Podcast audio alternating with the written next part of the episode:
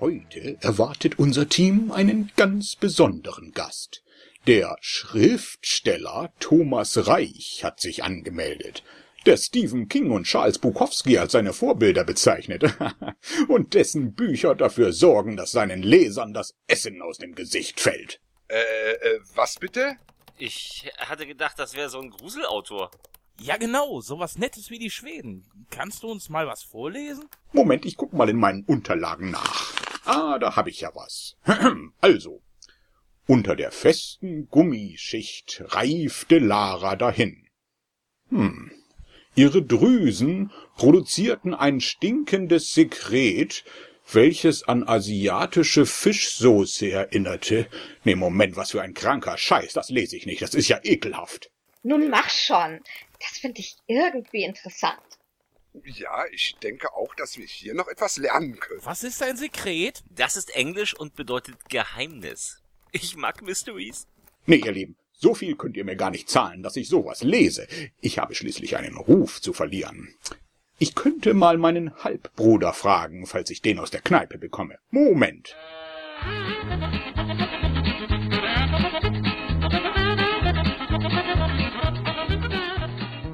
Da sitze ich nun also vor diesem seltsamen Mikrofon, während in meinem Kopf noch die Ratten der letzten Nacht vögeln und mein Blick zwischen zwei und dreifachen Bildern pendelt, verdonnern die mich Texte zu lesen, deren literarische Wertigkeit weit unter der alkoholischen Wertigkeit von Neptunpilz liegen. Nun mach mal hinne, du Promi-Abklatsch, wir wollen was hören. Unter der festen Gummischicht reifte Lara dahin. Ihre Drüsen produzierten ein stinkendes Sekret, welches an asiatische Fischsoße erinnerte. Sie funktionierte besser als jeder Zwiebelsud. Es ging nichts über eine ordentlich fermentierte Fotze. Sieben volle Tage gärte der Fischtopf unter seinem Tiegel. Es war an der Zeit, das frische Siegel zu erbrechen. Willst du an dir riechen? Danke, ich verzichte. Voller könnte ein Aroma nicht mehr werden. Hilflos wie eine demenzkranke Seniorin erlaubte sie Heinrich das stramme Höschen abzustreifen. Heinrichs schwieliger Daumen glitt in ihren saftigen Spalt. Unter seinen harten Fingernägeln klebte Laras Substanz. Ich möchte dich über den Ofenkäse aufklären. Du weißt doch, was einen guten Ofenkäse ausmacht, oder? Leider nicht. Das finde ich sehr schade. Nun, ich möchte es dir erklären, bevor ich deine Muschi grille. Diese Ehrlichkeit gehört zu meinem Berufsbild. Dein Ernst? Hältst du dich für einen profunden Käsemeister? Selbstverständlich. Wenn du noch irgendwelche Zweifel hegst, so werde ich sie innerhalb der nächsten Stunden zerstreuen. Oh, mir fällt gerade ein, dass ich heute Nachmittag noch einen wichtigen Termin habe. So schade, ich wäre gerne bei dem Interview dabei gewesen. Ah, wie schade. Ich muss auch ganz schnell nach Hause. Ich glaube, ich habe noch eine Pizza im Ofen. Interessant. Ich, äh, ich glaube zwar, dass mir das bei meiner Diät helfen könnte, aber die wollte ich erst nächste Woche anfangen. Also, also ich find's toll. Dann mache ich das Interview eben alleine. Na prima, dann ist ja wohl alles geklärt. Ich bin dann auch mal weg. Äh, Moment, du, du musst gleich auch noch einige Passagen aus anderen Büchern von Thomas vorlesen. Davon hat mir mein Halbbruder aber nichts gesagt. Was ist überhaupt mit der Kohle? Und worum geht's denn in den Geschichten? Hm, äh, unter anderem um Nekrophilie, Vergewaltigung von Behinderten und jemand mit einem Fäkalfetisch. Nun ja, das klingt zumindest interessanter als die Peri-Rodan-Geschichten, die ich sonst immer lesen muss. Dann lass uns mal loslegen.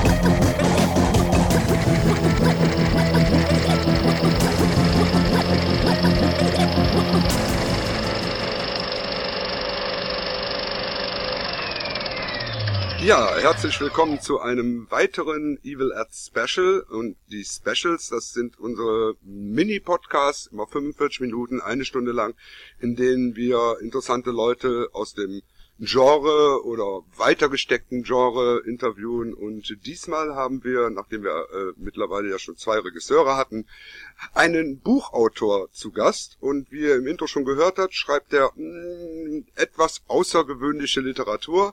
Äh, der junge Mann heißt Thomas Reich und äh, Thomas, sag unseren Jungs doch mal Tag und wo du so herkommst. Servus, äh, ich bin ein Schriftsteller aus dem Süddeutschen, für den Schwenning, falls das jemand kennt. Ja, und habe mich mehr oder weniger dem Splatter verschrieben. Ähm, wie alt bist du? Ich bin mittlerweile 39. Also du bist also auch schon nicht mehr so das Jungvolk, ne? Also Naja, der Zahl nach jedenfalls nicht. ja, eben, du gehst auf die große Vier zu und die die brummt ja dann schon ganz schön. Aber ja, ich will es gar nicht hören. Ich kann dir sagen, man kann es überleben. Man überlebt auch die fünf noch. Na, das glaube ich.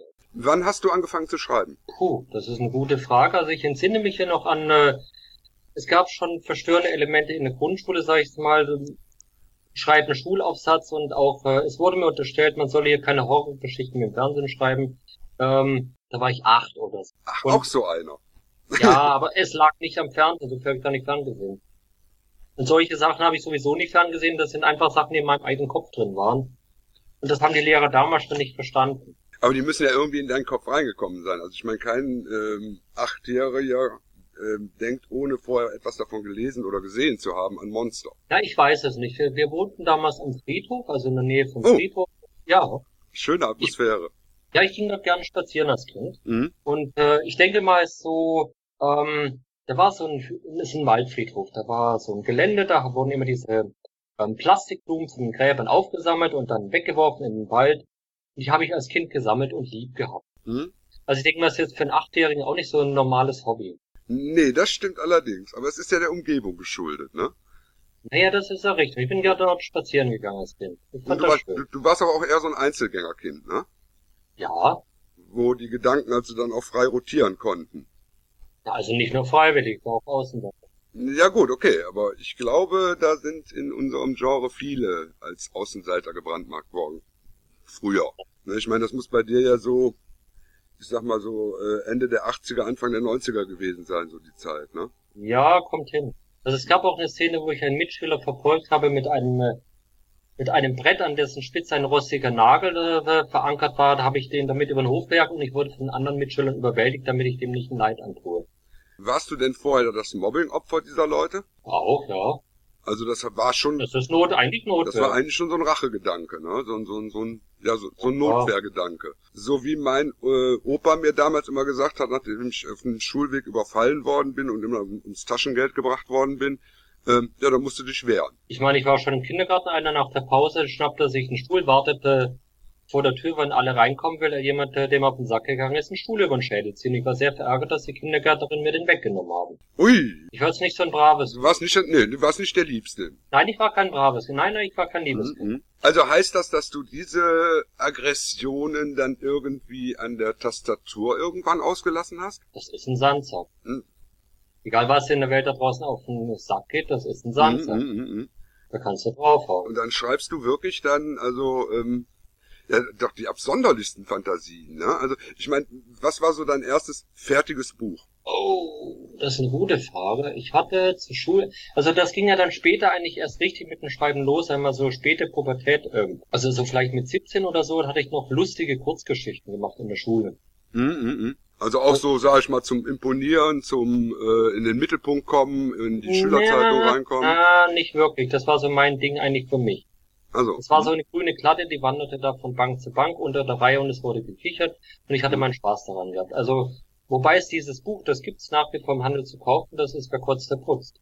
oh, Ja, cool, cool. das gibt's nach wie vor. Werde ich mal verlinken, ne? Ich werde so eine ganze Reihe deiner Sachen verlinken. Also Okay. das ist eine ganz klare Kiste. Also unsere, unsere Hörer äh, können einfach nur mit einem Klick direkt bestellen. so, Das ist cool. So. so fair sind wir. Hm? Ja, also ich sage jetzt mal, das war eine Phase, dann, dann ging es weiter, dann hatte ich äh, einen neuen Kumpel da, da, da gehabt und der hatte mich dann aus Bukowski eigentlich gebracht. Dann habe ich eine Mhm. Zeit lang mit Gedichten eben verbracht. Und dann Ja. ir- irgendwann mal, da war mal so der Punkt erreicht, wo ich dachte, okay, du kommst mit Gedichten nicht weiter und äh, probier dich mal richtig an dem Roman und nicht eine Kurzgeschichtensammlung, nicht ein Gedichteband, richtig ein Roman. Hm. Und das war Christopher. Und Christopher war, den habe ich nämlich noch nicht gelesen. Da musst du mich jetzt mal schlau machen, genauso wie unsere Ist ein Hörer. Serienmörder. Also der, der, der fängt dann auch wieder mit, ähm, mit seiner Jugend schon an, oder? Ja, also im ersten Band, da geht es auch darum, äh, wie er zu dem geworden ist, was er ist, wie Mhm. das so entstanden ist, wie er so auf die Jagd nach den Frauen gegangen ist, seine Pubertät, seine Jugend, äh, äh, wie er geil auf seine eigene Schwester gewesen ist, die abgemurkst hatte und den Leichnam gefickt. Ich weiß es gar nicht, hat er erst, erst gefickt und dann umgebracht oder umgekehrt? Ich weiß es gar nicht. Und da er Angst hatte, dass die Eltern draufkommen, hat er die auch noch abgemurkst, indem er einfach die Bremsschläuche gehabt hat am Auto. oh, wie nett. Also ein ganz sympathisch Kerlchen. Ja, natürlich. Und der hat dich dann darauf gebracht, dass das machst du jetzt weiter. Das, da bleibst du jetzt bei, ne? So gesehen ja. Also, Mhm.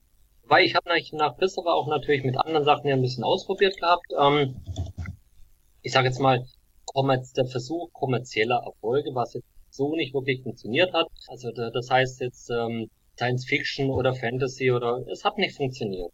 Mhm, das war nicht dein Ding. Das, ist, das, das kam nicht aus dir, ne? War nicht so mein Ding. Und ähm, Mhm. das ging jetzt dann irgendwann mal so 2013 oder so. Ja, und, ähm, da bin ich dann übergewechselt zu Amazon. Habe also mehr die Sachen direkt äh, entsprechend einbringen können. Mhm. als wenn ich mir jetzt hingehe und äh, schreibe die ganzen Verlage an. So. Und äh, dann sehe ich natürlich auch direkt die Zahlen, was läuft, und stelle fest, oh, die kranken Sachen laufen besser. Mhm. Ich meine, es gab immer noch äh, ein paar Christoph-Verbände danach, immer wieder mal so ein Band zwischendrin. Und dann kam auch so Leben quasi, weil jetzt wo dann der Christoph beendet war, ähm, was könnte man als nächstes machen? Okay, also auch in diese Richtung mal was probieren. Dann kam es zum, zu diesem Kannibalenbuch, der Stadtkannibale. Ich meine, das Ganze, das steigert sich ja dann auch mit der Zeit. Du, du, du überlegst ja quasi, was gibt es noch nicht und dann vielleicht noch eine Serie machen. Und Kaltfleisch zum Beispiel war von Anfang an als Serie konzipiert. Das ist der Nekrophilie-Roman, den ich jetzt zuletzt auch gelesen habe von dir. Und äh, der, ich habe also jetzt den ersten Band erst gelesen. Mhm. Und der fasziniert mich eben auch dadurch, dass die Geschichte ja nur wirklich ganz am Anfang anfängt. Also der Jens ist ja am Anfang dann gerade mal äh, sechs oder acht Jahre. Geil auf Muttis Leichnam, neben dem Und der er Leicht. Genau. neben dem er ja nun einige Zeit auch verbracht hat schon, ne? Also als man ihn Ja, dann und entdeckt. dadurch eine sehr intensive Prägung erfahren hat. Genau, genau. Also das heißt, er, er möchte nicht nur kaltes Fleisch, sondern das Fleisch am besten dann auch noch, wenn es etwas abgelagert ist. um's Wenn es so gut aus- durchgezogen ist. Genau, und nicht mehr ganz so hart. Ja, ja. ja, ja, nicht mehr nicht mehr ganz so hart und ähm, ne? Also Mhm. also die, die die Totenstarre sollte dann schon vorüber sein. Die Todeszahl geht direkt in seine eigene Erektion über. Genau, genau. Also denn, ähm, denn es ist schon eine sexuelle Beziehung, die er zu den meisten äh, Frauen dann pflegt. Ja, Ja. allerdings mit der Grundnote eben, dass der Kontakt zur Mutter ja durch den Tod ja nicht automatisch abreißt.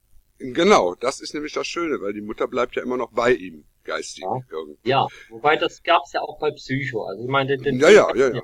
Also bei Psycho fand ich am interessantesten eigentlich die Schlussszene, wo da in dieser Zwangsjacke oder so eine Wolldecke da so um die Polizeistation und dann ist nur die Stimme von Mutter, die im Kopf spricht, der würde, ich würde keiner Fliege etwas zu leid tun. Das fand ich sowas von faszinierend. Ja, vor allen Dingen der Gesichtsausdruck von Perkins in dem Moment. Ja, ne? super. Der Dass ist er, dass er wirklich in dem Moment auch das erste Mal im ganzen Film so richtig glücklich ist. Ja. Ne? Ist das ist also so, so richtig so in seinem Element. Also Und bei Kalbfleisch, da heißt, kommt es eigentlich darauf zurück, keine fickt so gut wie Mutti. ja, ja, das sowieso. Das sowieso. Um Gottes Willen, ich hoffe, meine Mutti hat nicht das Interview. Wir halten uns dann da zurück. Vielleicht sollte ich dann einen Beep über Mutti setzen. Oh, weia. Oh, ja, aber es ist Ja, ist Muttertag, aber da kommen wir noch zu.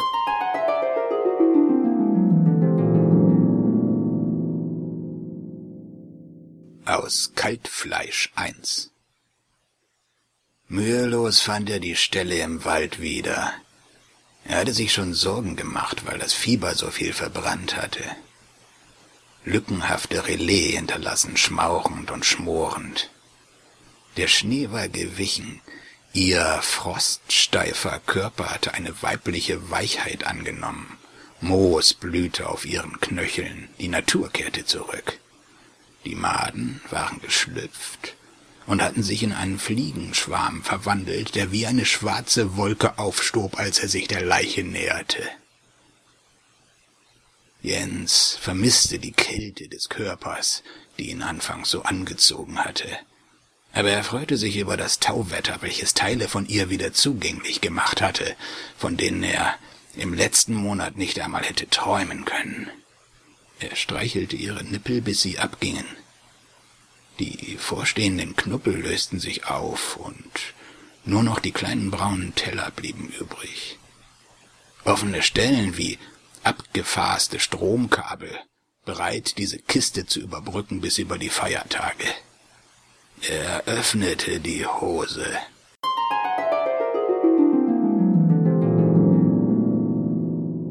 Äh, faszinierend in dem Buch fand ich die ähm, Sichtweise eben von Jens, der ähm, ja die Menschen um ihn herum, also die eigentlich nur als Kulissenmenschen wahrgenommen hat. Ne? Also nicht reale Figuren. Richtig, so die eigentlich nur so in seinem Schauspiel sozusagen die Statisten sind und er ist eben der Mittelpunkt der Welt, der einzige Mensch, der wichtig und ist und Gefühle hat in irgendeiner Form. Da gab es bei Stephen King, ich weiß nicht, ob du das in Es kennst, da gab es diesen Patrick Hochstetter oder so ähnlich.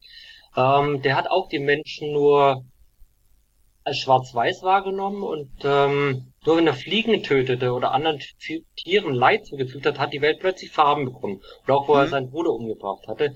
Fand ich auch sehr faszinierend. Kann auch sein, dass das irgendwo damit eingeflossen ist. Mhm, mh, mh, mh. Aber es ist, wie gesagt, ein sehr, sehr interessanter Aspekt, der äh, in dem Buch auch ziemlich gut rüberkommt. Weil es wird nicht ständig erwähnt, ganz klar, aber es ist mhm. immer so, es schwebt im Hintergrund. ist ein roter Faden, ja. Und du kannst dich eben in diesen in diesen Killer dann irgendwie auch reinversetzen.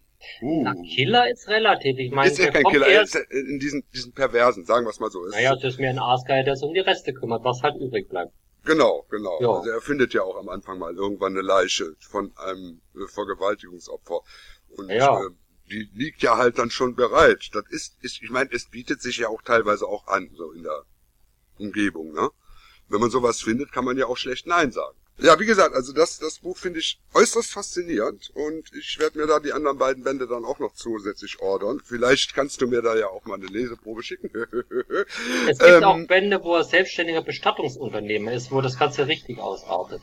Ja, ja, das ist dann der dritte Band, ne? Das habe ich mhm. schon, gesehen. Es gibt ja die Komplettausgabe. Ich, ich habe mich jetzt auch ein bisschen geärgert, dass ich mir die andere erst geholt habe, aber ich muss jetzt wieder bis zum 1. Mai warten, bis ich wieder was umsonst kriege. Also muss ich jetzt irgendwas kaufen demnächst. Weil wenn ich nichts mehr zu lesen habe, dann geht's mir auch nicht so richtig gut, weil das brauche ich also auch.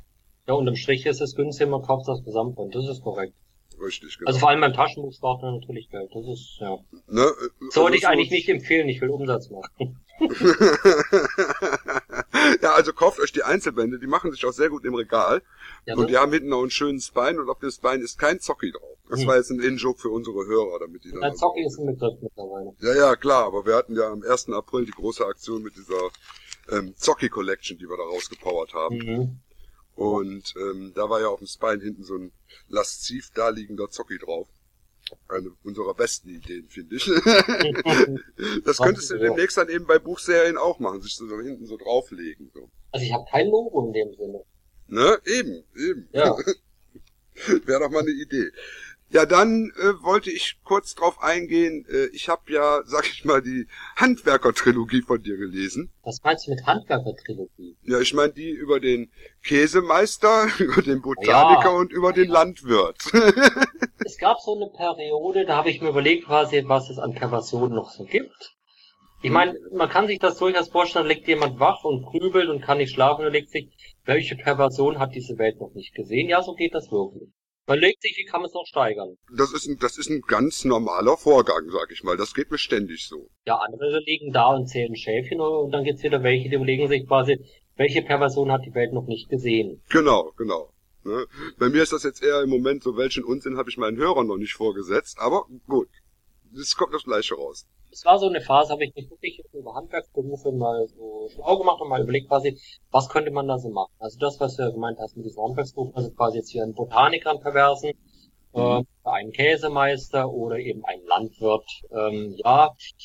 Ich glaube, der Landwirt war das erste Buch, ne? Landwirt war Vieh. Ja, ja, das war doch das, das, das früheste von den dreien, oder? Nee, nee, nee, das war das, was im, boah, wann kam das raus? Im November oder Dezember hatte ich das fertig. Wie war denn die Reihenfolge von den dreien jetzt? Oh, warte mal, ich hatte zuerst Amputationskeil, dann mhm. kam ausgeschafft, Also man könnte einen Chirurgen äh, der, der Abtreibung von Brutales vornimmt natürlich auch als in gewissem Sinne als Mhm. Handwerker verstehen. Mhm. Äh, und danach käme eben der Vieh, also dieser Landwirt, Fäkalienfetisch Mhm. und so weiter und so fort. Also hat's dann, mit den und dann Amputa- ranzig. Ja, also hat's nett mit den Amputationen angefangen und ähm, ja, Ja. dieser dieser dieser Botaniker, dieser dieser Blumenfreund, also eigentlich ist das ja ein sympathisches Bürschchen, ne? Weil ich meine, Ja. er kennt sich halt mit Blumen aus und er weiß, wie man Bäume beschneidet und so und er beschneidet dann halt junge Mädchen Mensch, und ja, alte ja. Mädchen. Also ich, ich, fand es auch sehr schön, wie er sich sein Gewächshaus hat umbauen lassen. Das dann, Ich fand es äh, sehr realistisch, äh, wie er die Handwerksarbeiten hier beauftragt, wie er das Gewächshaus für seine Zwecke umbaut. Ähm, ich habe mir überlegt, wie würde man das anstellen, wenn man das selber macht. Man muss ja auch Mhm. Platz machen oder sowas. Nein, nein, nicht nur Platz, du musst ja auch wirklich das mit dem Schalldichten, das ist ja auch ein wichtiger Punkt. Ne? Und man soll- Logistisch, logistisch. Ne? Und man muss, man, man sollte ja auch nicht unbedingt in das Gewächshaus reingucken können, wenn man da gerade arbeitet. Das ist auch wieder korrekt, ja. Ne? Also ne, das machst du ja, und das fand ich irgendwie sehr schön, diese, dieses Kleinstädtische, wenn er dann so in der Kneipe seinen, seinen Kumpel, den Glaser anspricht, hör mal, kannst du mir das mal machen und so. Und die hängen ja auch alle irgendwo unter einer Decke, ne? Und, Ja, ja. Ich komme aus einer kleinen Stadt. Man merkt das manchmal. Ne? Ich meine, den muss, ich meine, dem Glaser muss ja nun auch klar sein, dass, also kein normaler Botaniker baut sich da so ein Gewächshaus hin. Nicht unbedingt. Ich habe das ja natürlich eingebunden, der- so diese Handwerksarbeiten, das gehört ja mit dazu. Ja, ja, genau, genau. Ja. Ne? Und, und auch, dass die, die, die ähm, äh, Arbeiter dann auch schon irgendwo keinen Bock haben auf den Scheiß und so. Mhm. Ne? Also fand ich sehr schön, das war sehr schön beobachtet. Also da habe ich gedacht, na, hat dein Vater vielleicht einen Handwerksbetrieb? Nee, das, das nicht mal. Das nicht Ne? mal. Das war so der erste Gedanke.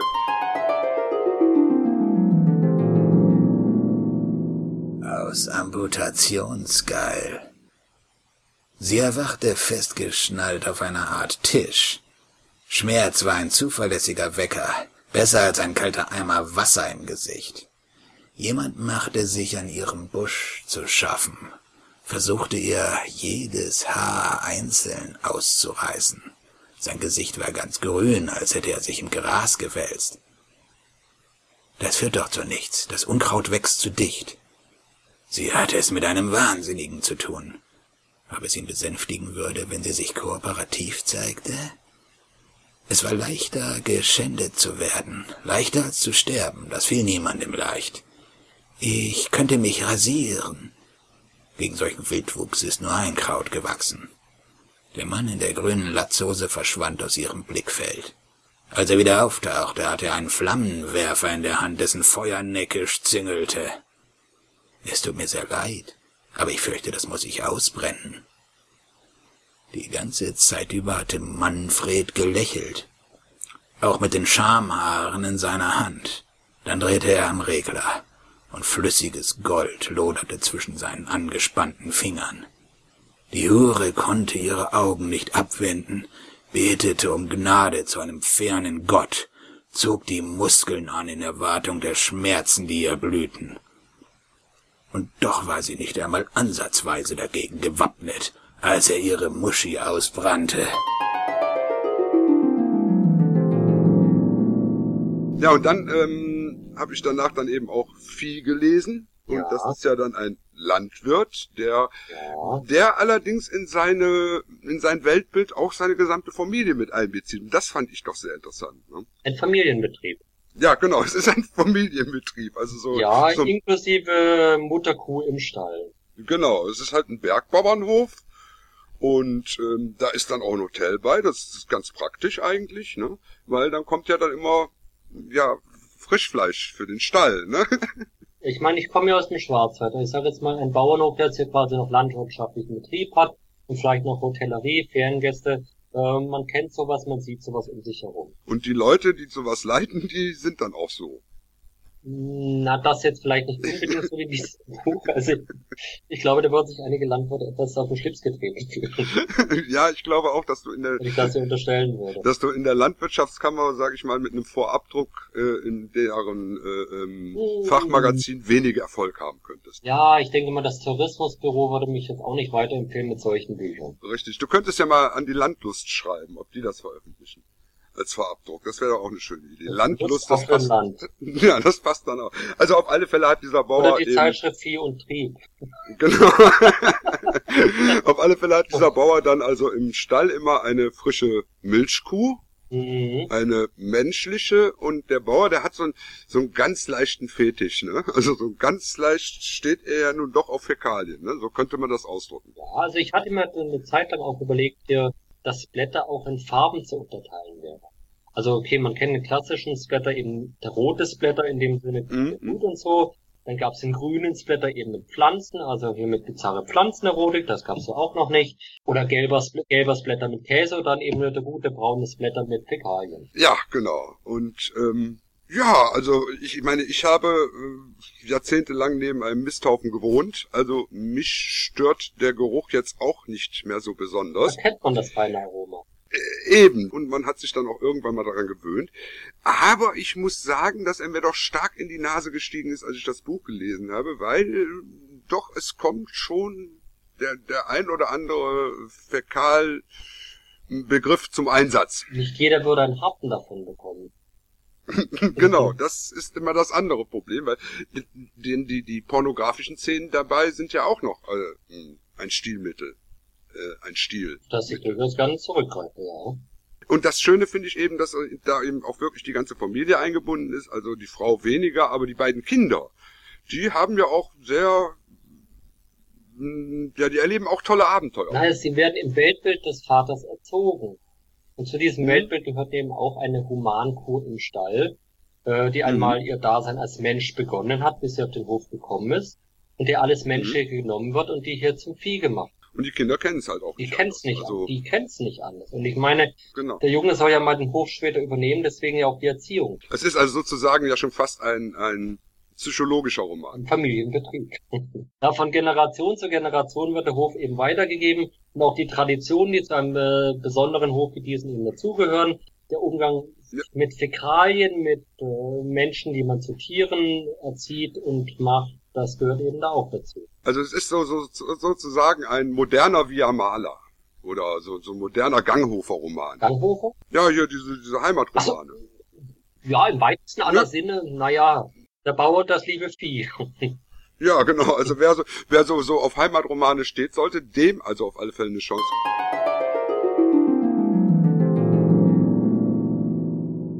Aus Vieh. Das Vieh schiss ihm die Halle voll. Der Bauer schaffte die feuchte Masse nach draußen und verteilte ihn auf dem Misthaufen, ließ es gären, fuhr den Kot auf die Felder hinaus, legte neues Stroh in den Koben aus. Das Vieh schiss wieder die Halle voll. Es war ein ewiger Kreislauf, der ihn mit Stolz und Freude auf seine Arbeit erfüllte. Mit Franziska teilte er ihn bis zum bitteren Ende. Er scheuchte sie bis zur Empore den Altar hinauf. Wir müssen ganz nach oben, um den Mist gleichmäßig zu verteilen. Ich habe keine Gummistiefel an. Von ein bisschen Scheiße ist noch keiner verreckt. Du kannst dich hinterher unterm Wasserschlauch sauber machen. Er konnte ihren Ekel förmlich spüren. Na gut. Tausend Jahre kann man die Nadel im Heuhaufen suchen, ohne fündig zu werden. Oder die Fallgrube zur braunen Hölle. Knöpfle wusste, wo das Loch verborgen lag. Er umging es wie eine Tretmine. Entweder die hohle Nuss fand es von alleine oder er würde sie schubsen müssen. Knöpfle hatte sich bei der Perspektive verschätzt. Vom Boden aus wirkte alles sehr einfach. Man konnte die dürftig zugedeckte Mulde mit bloßem Auge erkennen. Einmal jedoch auf den Berg gestiegen, war jeder Strohhalm gleich. Damit brachte er nicht nur seine Opfergabe, sondern auch sich selbst in Gefahr. Wobei sein Risiko deutlich geringer war. Die loyale Magd hätte Hilfe geholt, ganz anders ihr Dienstherr. Für ihn konnte sie verrecken, nachdem er sich mit ihr amüsiert hatte. Geistesgegenwärtig schlug Zenzi die Arme nach oben und versank bis zur Schulter im Mist. Knöpfle verfluchte sie dafür. Sie würde sich wehren. Zieh mich raus, ich bin eingebrochen. Ja, das sehe ich. Sein Blick wanderte über den Hof, der um diese Zeit einsam und verlassen war. Nur ein Bauer und seine Magd waren früh am Werk. Seine wasserblauen Augen trübten sich ein wie bei Gewitter. Schwere Regenwolken standen am Firmament seiner Stirn. Das meinten die Leute, wenn sie ihm die Menschlichkeit absprachen, dieser eiskalte und berechnende Blick. Aber das Schöne ist eben, dass man bei deinen Büchern ja in jeder Richtung irgendwas findet. Ne? Und ich meine, ich, ich bin ja nun ein Freund von, sage ich mal, nicht ganz so aromatischen Käses. Mhm. Also Käsen, Käses, Käse, Kä also Käsesorten. so. Geschickt herausgeschlingelt, ja. Ja, also ich sag mal, so ein Limburger oder sowas kommt mir nicht aufs Brot. Das, das riecht so, als wenn es in die Toilette gehört. Also das ist nicht so mein Ding. Ich mag Käse, der stinkt. Du Stinkt magst sogar. Käse, der stinkt. Das ist mir beim Lesen von Ranzig, das ist ja dein vorletztes Buch jetzt gewesen, also das, das vor diesem aktuellen, über das wir nachher noch reden. Ähm, das ist ja ein Buch über einen Käsemeister. Und da muss ich sagen, äh, ich, ich kenne mich jetzt mit Käsemeisterei nicht so aus. Da ich eben Käse halt, ne, so, so ein Mittelalter-Gouda ist so das höchste der Gefühle. Stinkt doch gar nicht, da riechst du nix. Eben, Das ist mir zu wenig. genau. Und du kennst dich aber auch mit Käserei wohl irgendwo aus, oder? Oder hast dir das angelesen? Na, ich sag mal auch aus persönlicher Vorliebe, ich sag jetzt mal, wir Deutschen haben ein sehr gespaltenes Verhältnis zum Käse. Äh, wenn wir, wenn man in Deutschland in den Supermarkt geht, du riechst die Käseabteilung nicht auf 100 Meter. Richtig, genau. Jetzt geh mal in Frankreich in den Supermarkt und du riechst sie auf 100 Meter. Am Eingang riechst du schon, wo die Käseabteilung Das stimmt allerdings. Das stimmt allerdings. Aber das muss ich dir aber auch sagen, das war früher auch anders. Anfang der 80er hatte man ja noch eine Käsetheke im Supermarkt Mhm. und die hast du auch gerochen. Also das war schon okay.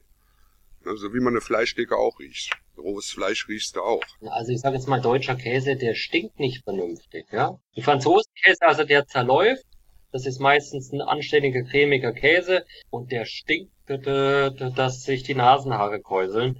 Ja. Sowas finde ich gut. Gut, aber du, du hast dich mit der Herstellung von Käse auch beschäftigt, oder? Vor dem Buch. Ja, Ja. oder wie man Käse noch herstellen könnte, außer Mhm. auf klassische Art und Weise. Denn dein Käsemeister, der Heinrich Molke, was ein Mhm. sehr schön getroffener Name ist, der äh, stellt seinen Käse ja, um damit einen Wettbewerb zu gewinnen, einen wichtigen Wettbewerb, stellt er seinen Käse ja auch etwas anders her als normaler Käse. Wir Halt. reden davon, humanen Fotzenkäse abzuschaben. Genau, genau. Ja, Ja, wie gesagt, der Käse wird eben so hergestellt, dass die Damen dort in ihren eigenen Ausdünstungen darben eine Zeit lang und die werden dann eben und die werden dann ab und zu mal geschabt halt, ne? Ja. So an den betreffenden Stellen, wo der Käse wächst.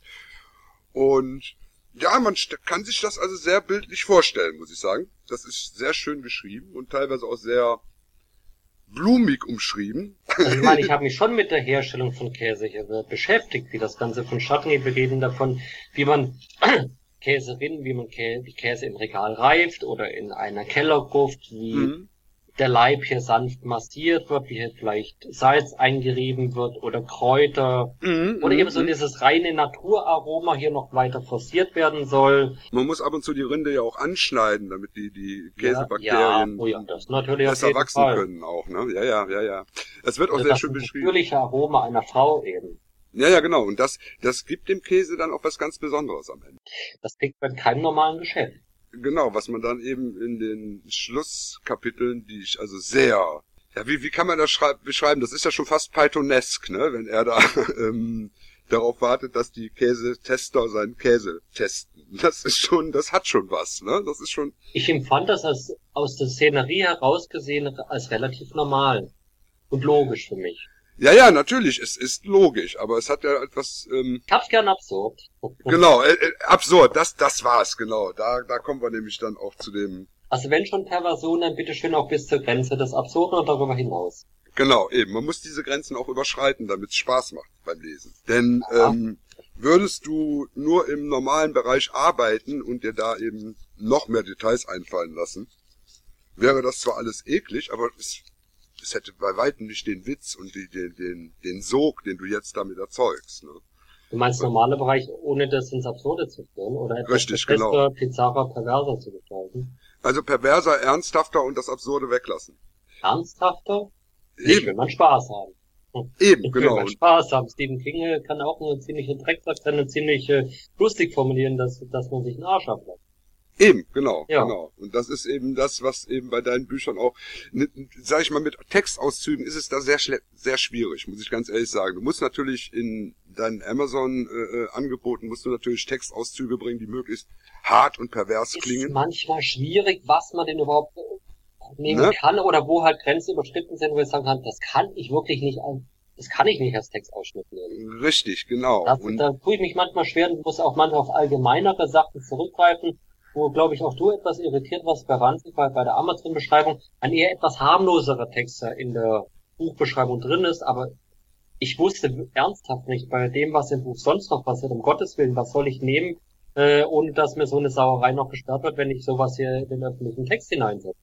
Ja, vor allen Dingen ist es einfach, äh, ähm, wenn du es einfach so aus dem Zusammenhang reißt, funktioniert ja. es ja auch gar nicht so schön. Das auch, ja. Ne, das ist das Problem. Wir hatten das ja, wir hatten ja vorgehabt, dass der Olaf viele Auszüge aus deinen Büchern vorliest.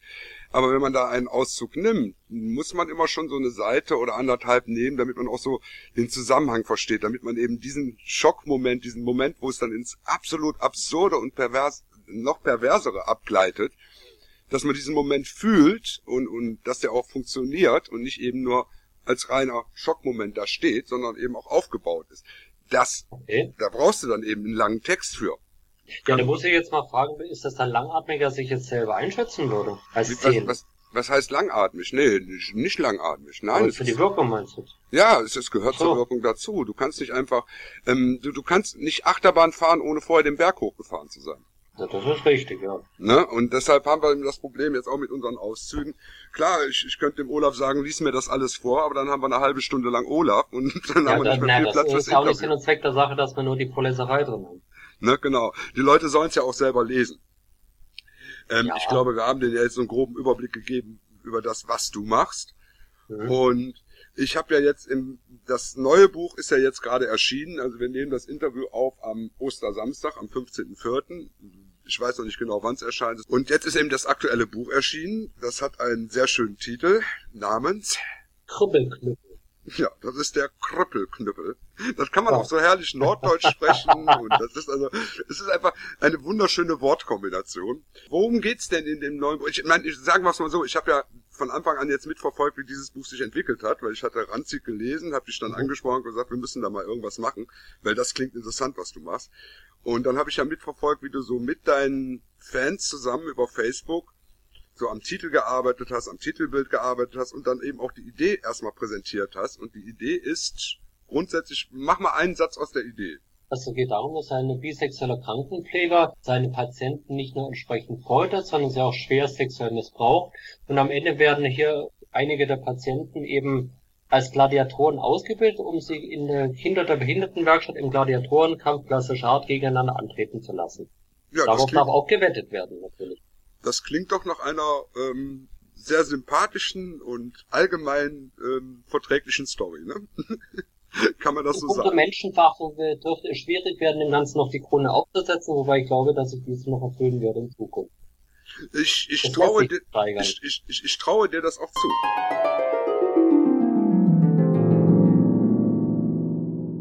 aus Krüppelknüppel. Komm, mein Schatz.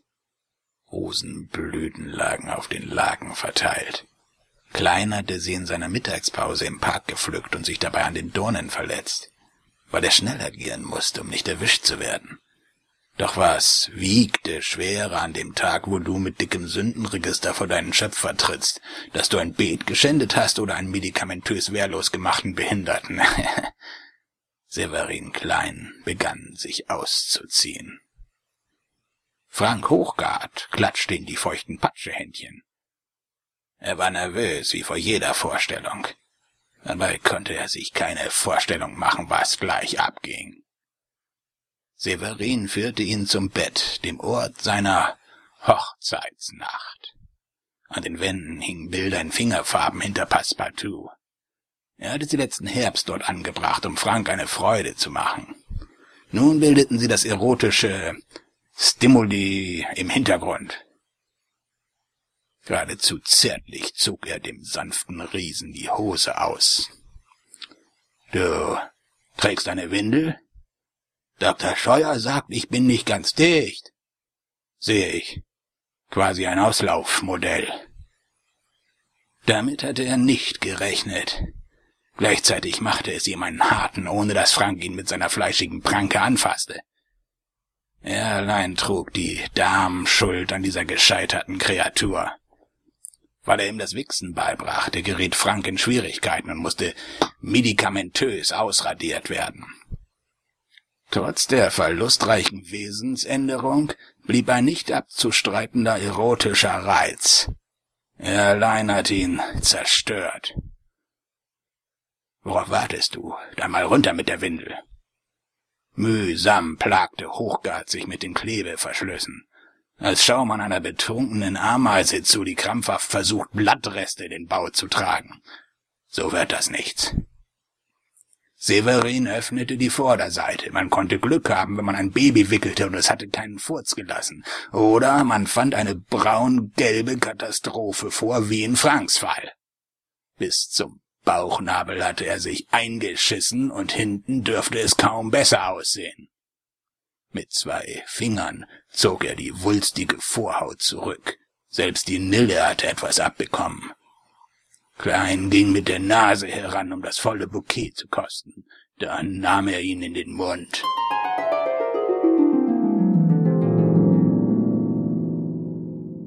Ich habe Notizen fürs nächste Buch bereits.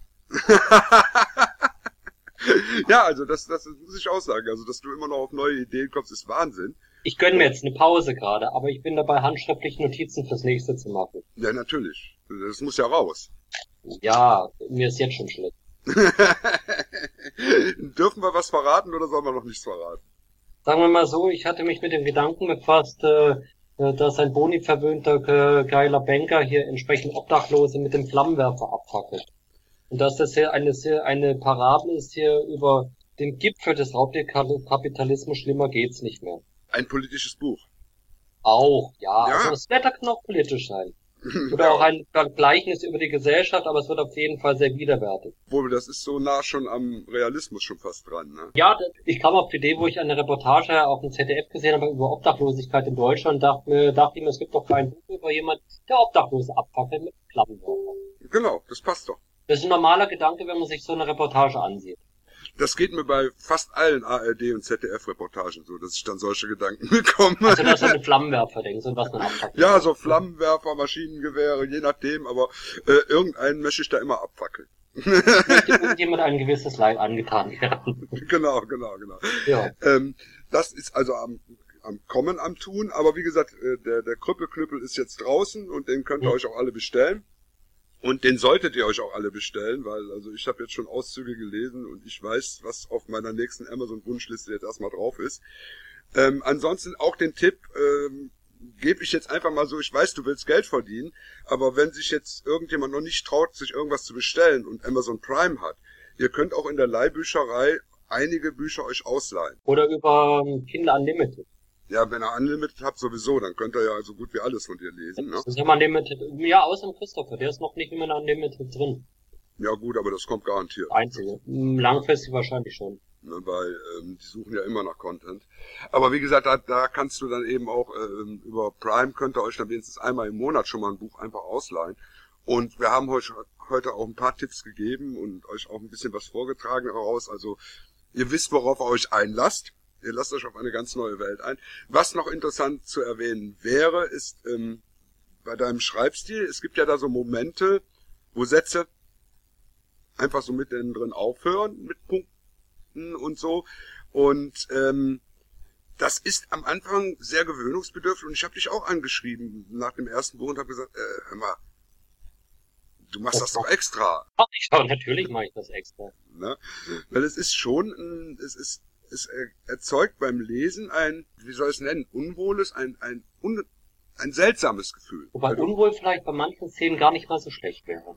Richtig, genau. Ja. Du, du, du, du stolperst darüber, weil es auch mitten in so einem, in so einem Lesefluss dann immer passiert, wo du, huh.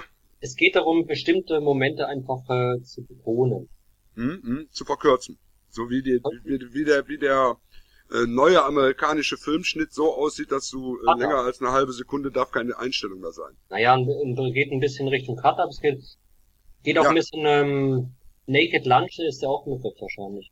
Ja, richtig, richtig. Eben, richtig. also ich meine, da wurden ja auch Cut-Up-Techniken verwendet. Ähm, richtig. Es geht auch einfach nur ein Gefühl, vielleicht mit ein paar kurzen äh, Wörtern und hier abgehakt kann das besser dargestellt werden, oder vielleicht auch emotionale Kälte einer Figur kann damit besser mhm. dargestellt werden. Mhm. Bei mir ist es aufgefallen, und wir hatten das im Vorgespräch ja schon mal kurz erwähnt, äh, dir ja auch gar nicht mal so, dass mir ist es aufgefallen, dass es meistens aus dem, aus der Gedankenwelt des Psychopathen her passiert, dass die Sätze plötzlich abstoppen und anders weitergehen oder mal eine Einzahl- und Mehrzahlverwechslung drin ist. Eine offensichtliche, wo du sagst, das kann der nicht übersehen haben, das überliest man nicht, ne? das muss so sein. Das ist eine emotionale Kälte. Ja, richtig, genau. Und dass du, dass du wahrscheinlich auch im Schreibmodus dann drin bist, ne, von diesem, von diesem Psychopathen und dann auch anders schreibst als bei den normalen. Mehr als ich möchte, mehr als ich möchte. Also das hm. habe ich schon auch, ich hatte das früher bisher ge gehabt und ich versuche, soweit es nur geht, mich mittlerweile davon zu distanzieren, weil mich, das macht mich beim Schreiben kaputt. Also ich, äh, ich will hinein in den Kopf von dieser Gestalt. Ich will es aus deren Sicht und mit diesen Augen will ich das sehen, die Szenerie, genau so.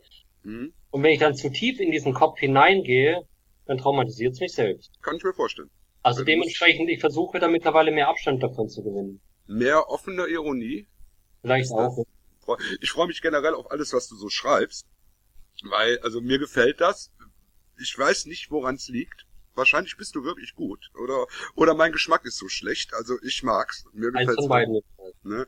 Und ich bin mir sicher, dass unsere Leser da auch drauf stehen. Äh, nicht unbedingt die Leser, die so, ähm, sage ich mal, Black Lava Filme gucken, wo es also dann zehn Minuten darum geht, da liegt eine Leiche in der Badewanne und die wird zerstückelt und das ist alles, was an Handlung da ist. Nein, in deinen Büchern finden tatsächlich auch ähm, Figuren statt und die sind auch interessant genug, dass man sich so einige ihrer Sachen doch tatsächlich merkt. Also ich habe sehr viel über Käse gelernt, ich habe sehr viel über Botanik gelernt, das war sehr wichtig. Äh, ich wusste, wie es auf einem Bauernhof zugeht. Ich wusste nicht unbedingt, wie genau es hinter den Kulissen zugeht, das weiß ich jetzt auch. Also ich kann mir mittlerweile keine Babybewerbung mehr anschauen ohne perverse Hintergedanken. Äh, ja, richtig, genau. Ja, also ein normal, stinknormaler Käse kommt man auf die schlimmsten Gedanken nur von einem Käse. Ja, ja, genau, genau. Und auch Urlaub auf dem Land betrachtet man aus völlig anderen Augen, nachdem man viel gelesen hat, ich. Richtig, genau, genau. Das ist, das ist also sehr schön und das kann, ich auch, das kann ich unseren Hörern auch nur empfehlen. Das äh, ist was für euch und ja, was ihr auch gemerkt haben solltet, also es ist nicht immer alles ganz so ernst, wie es geschrieben ist. Also so, so ein ganz ernster Typ ist der Thomas nun auch wieder nicht, ne? Also ähm, sind wir ja auch nicht, dafür sind wir auch bekannt. Und ich würde sagen, das war ein tolles Interview. Ähm, und ja, Thomas, wir hören dich garantiert dann irgendwann nochmal wieder. Wir machen dann garantiert nochmal irgendwann was, wenn du wieder so mit einem richtigen Knaller rausgekommen bist. Ich sag mal Tschüss und... Ja, dann wünsche ich dem Herrn Westerteich einen schönen Abend noch. Ja, den werde ich heute noch haben. Ich wünsche was. Ciao. Okay, danke. Ciao.